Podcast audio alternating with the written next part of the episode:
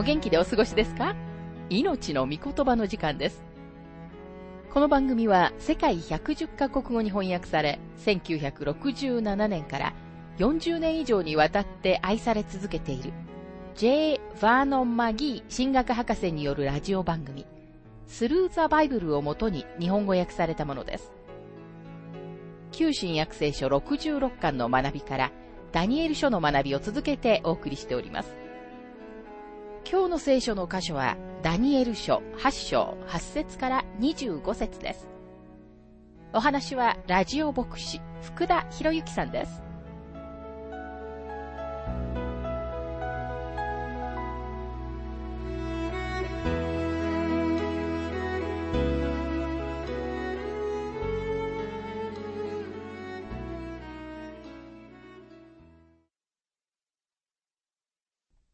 ダニエル書8章の学びをしていますが、8節この親木は非常に高ぶったが、その強くなった時に、あの大きな角が折れた。そしてその代わりに天の四方に向かって著しく目立つ四本の角が生え出た。その強くなった時にあの大きな角が折れたと書かれていますが、この角を折ったのは何だったのでしょう人間の力ではこれを折ることはできませんでした。アレキサンダー大王が権力を持ったとき、世界全体が彼のかかとの下に入ったと言われました。伝説では、もう征服する世界がないと言って、彼は座って泣いたと言われています。彼は当時知られていた世界をすべて征服したのです。ところが、広大な計画の真っ只中で、徹夜の主演の後、彼は熱に侵されました。そして紀元前323年にバビロンで32歳の時に死んだのです。その強くなった時にあの大きな角が折れたのです。バビロン、メドペルシャ、グレコ・マケドニアという三つすべての帝国は酔っ払いのランチ騒ぎのうちに滅びました。アレキサンダー大王の偉大な帝国は彼がアルコール中毒であったために倒れました。彼は世界を征服しましたが、自分自身を征服することはできなかったのです。私たちは自分たちが知的にとても優れており、進化の過程の最高の産物であって、私たちが国として滅びることなどありえないと思っています。しかし、警笛を鳴らして、私たちは消滅しかかっているのだと宣言するときは今です。もし私たちが正しく予言を読んでいるのなら、私たちは確かに消滅しかかっているのです。またここには、著しく目立つ4本の角が生え出たと書かれていますが、アレキサンダー大王が死んだ時、彼の帝国は4人の男たちに分けられました。これは7章の4つの頭の表に呼応します。帝国を4つに分けたのは4人の将軍たちでした。アレキサンダーの姉妹と結婚したカッサンドロスは、ヨーロッパの部分を取りました。それはマケドニアとギリシャです。現代のトルコである小アジアのほとんどの部分を取ったのはリュシマコスでした。エジプト以外の帝国の東の部分を取ったのはセレウコスでした。そしてプトレマイオスがエジプトと北アフリカを取りました。ダニエル書8章の9節そのうちの一本の角から、また一本の小さな角が芽を出して、南と東と麗しい国とに向かって非常に大きくなっていった。麗しい国とはイスラエルのことです。この章の小さな角は、前の章に説明されていたものとは違います。7章では小さな角は4つ目の王国から起こりました。ここでは小さな角は三つ目の王国から起こっています。七章の小さな角が将来に明らかにされるのに対して、この章の小さな角は歴史的なものです。現在小さな角はシリアのセレウコス朝から出てきたと考えられています。彼はアンティオコス大王の息子、アンティオコス4世、またの名をアンティオコスエピファネスと言いました。彼は時々狂気のエピファネスと呼ばれます。彼もまた精神錯乱した支配者でした。アンティオコスは紀元前175年に王座につき、エルサレムを攻撃しました。彼に対抗して立ち上がったのはマカベア兄弟でした。真まで反ユダヤ主義の彼はユダヤ人たちを消滅しようとしたのです。彼はゼウスの像をエルサレムの宮の聖女に据えました。これは最初の荒らす憎むべきものでした。また同時に彼は豚の煮汁をすべての聖なる器具に注ぎました。ダニエル書8章の10節それは大きくなって天の軍勢に達し、星の軍勢のうちのいくつかを地に落として、これを踏みにじり。この箇所は明らかに解釈が難しい箇所です。自然な解釈は、アンティオコスが神様に挑戦し、エルサレムと都を占領することを許可されたという解釈だと思います。この戦いには見つかいたちと悪霊たちが関係している霊的な領域が含まれていました。アンティオコスが行ったとされる一部の行為は仰天するようなものです。もしそれらが本当なら悪魔的な力が現れていたことになります。ダニエル書8章の11節軍勢の長にまでのし上がった。それによって、ジョークの捧げ物は取り上げられ、その聖女のもといは覆される。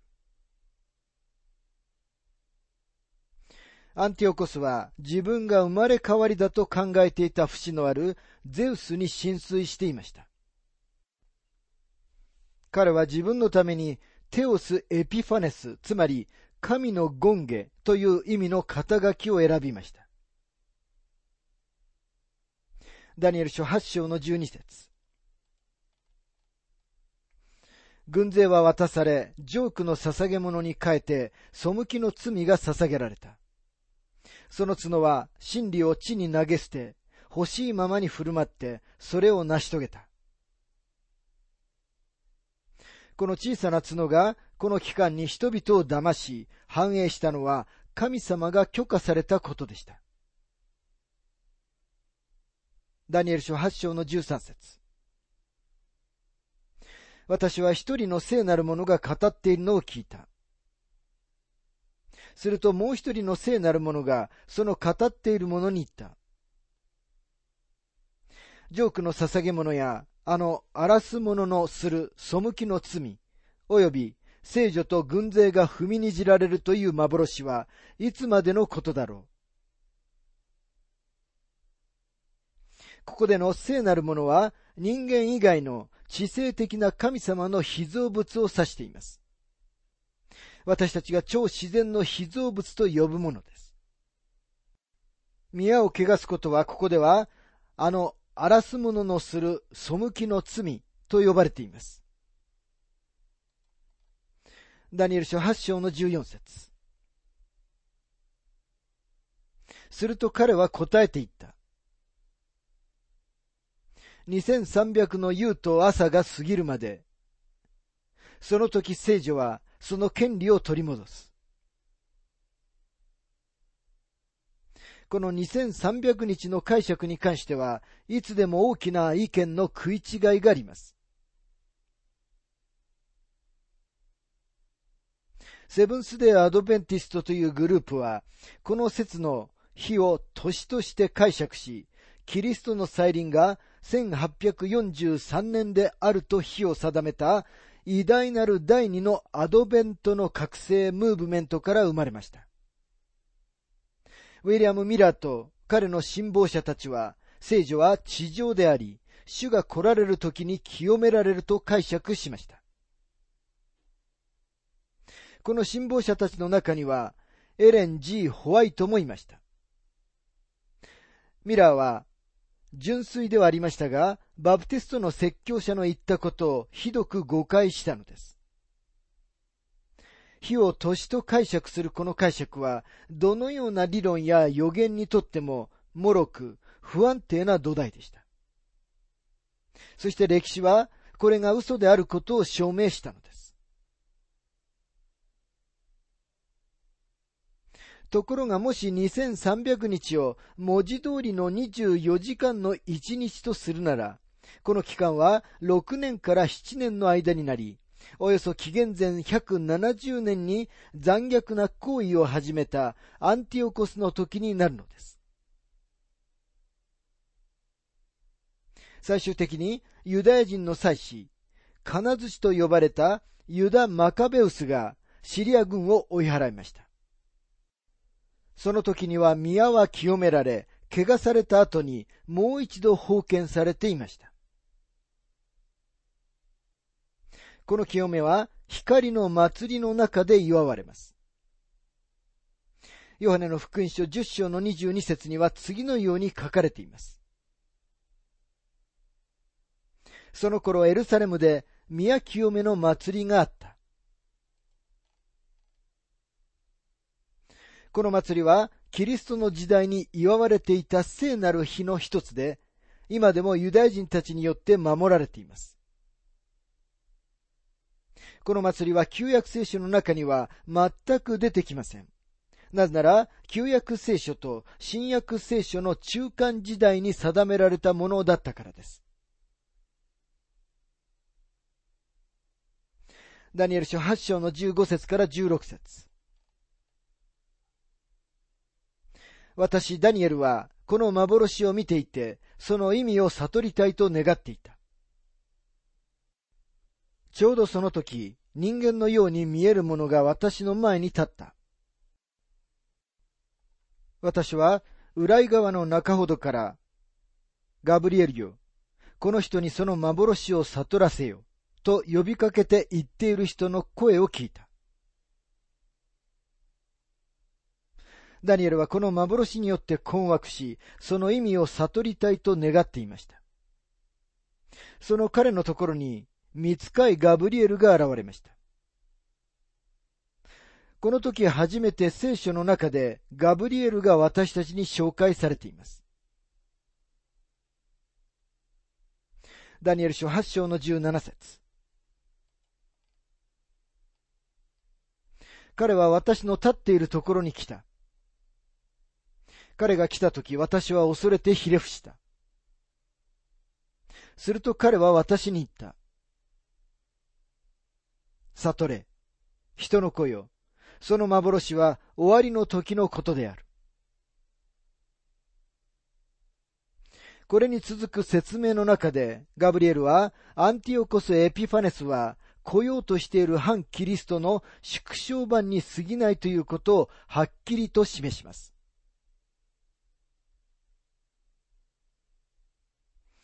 その幻は終わりの時のことであると書かれていますが、これは終わりの時のことであって、時の終わりではないことに注目してください。聖書の中にはどこにも時の終わりについて書かれてはいません。終わりの時は、主イエスが大観難時代と呼ばれたこの予言の完全な成就の場所を示しています。あの荒らす者と言われているのは、罪の人とも呼ばれる反キリストであり、七章に出てくる小さな角です。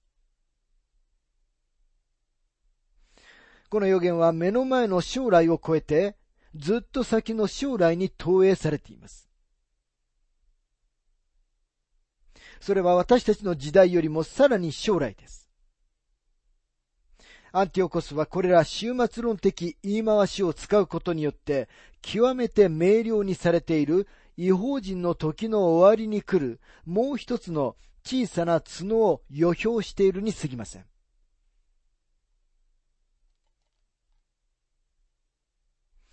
ダニエル書8章の18節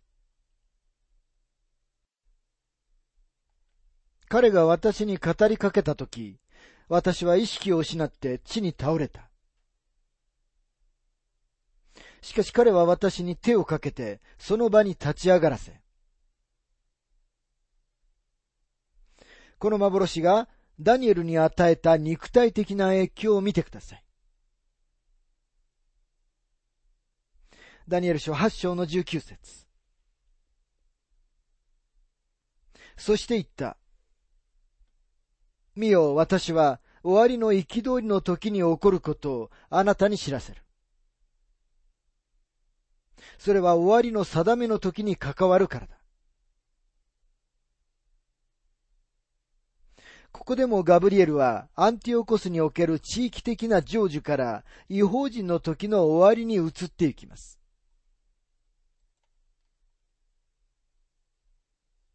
ダニエル書8章の20節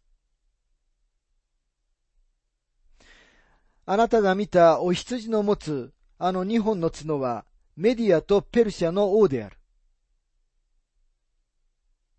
お羊の二本の角が何であるか、ここには私たちのためにはっきりと示されています。ですからそれら以上に憶測する必要はありません。お羊は確かにメディアとペルシャの王たちのことです。ダニエル書8章の21節毛深い親木はギリシャの王であって、その目と目の間にある大きな角は、その第一の王である。毛深いヤギも同じようにギリシャの王とされています。そして大きな角は第一の王、アレキサンダー大王です。22節その角が折れて、代わりに4本の角が生えたが、それはその国から4つの国が起こることである。しかし第一の王のような勢力はない。これら4人の王たちの誰にも、アレキサンダー大王が持っていた力はないということです。ダニエル書8章の23節彼らの知性の終わりに彼らの背きが極まるとき、王兵で狡猾な一人の王が立つ。小さな角は、シリアを取ったセレウコス朝の家系のアンティオコス・エピファネスです。この説と歴史の事実の唯一で十分な説明は、この男が悪霊に取り憑かれていたということです。この点でアンティオコスはこれから来る反キリストの姿でもあります。主イエスが次のように言われたとき、主は彼のことに言及されました。また24章の24節偽キリスト、偽預言者たちが現れて、できれば先民をも惑わそうとして、大きな印や不思議なことをしてみせます。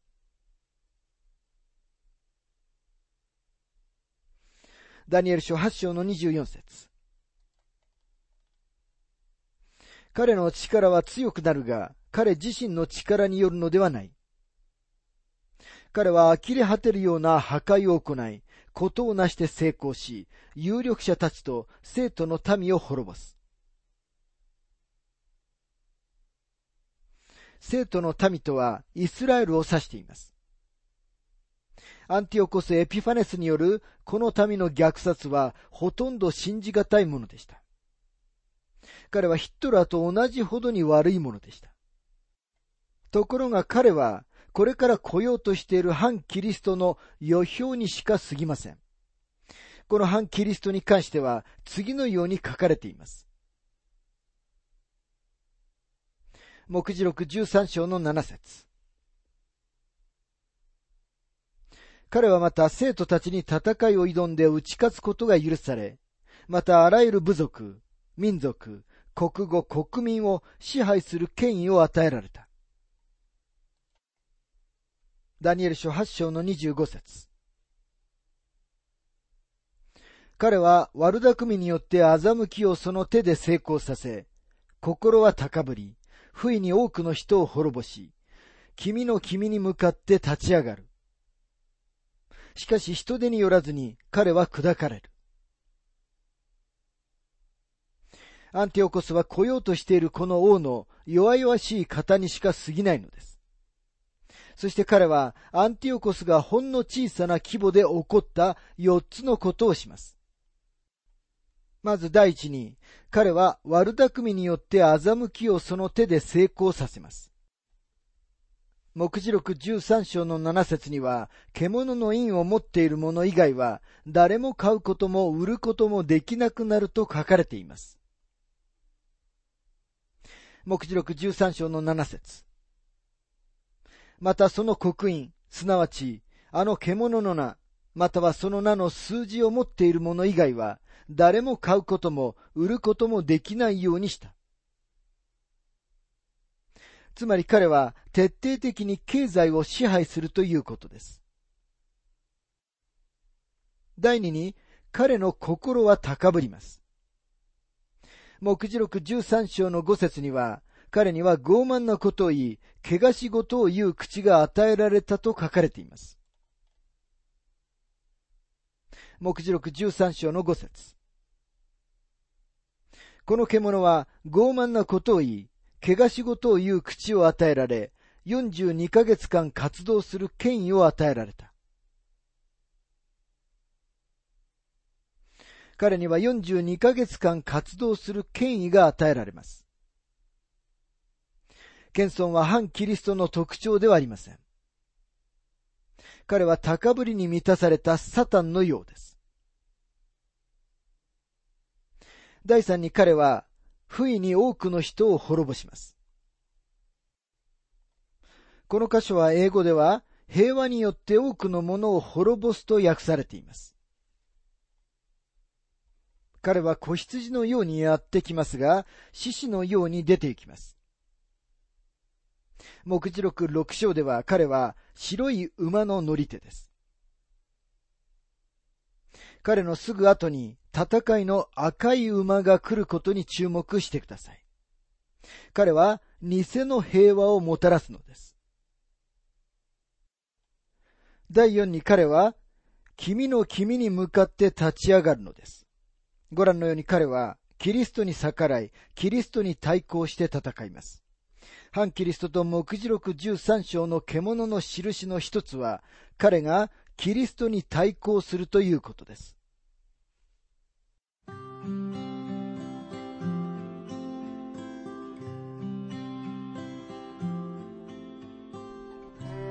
命の御言葉お楽しみいただけましたでしょうか？今回はお羊と親木の幻というテーマでダニエル書8章8節から25節をお届けしました。お話はラジオ牧師福田博之さんでした。なお番組ではあなたからのご意見、ご感想、また聖書に関するご質問をお待ちしております。お便りの宛先は郵便番号592-8345大阪府堺市浜寺昭和町4-462浜寺聖書協会命の御言葉の係メールアドレスは全部小文字で ttb.hbc.gmail.com または浜寺浜寺バイブル .jp hamadera.bible.jp です。どうぞお気軽にお便りをお寄せください。それでは次回までごきげんよう。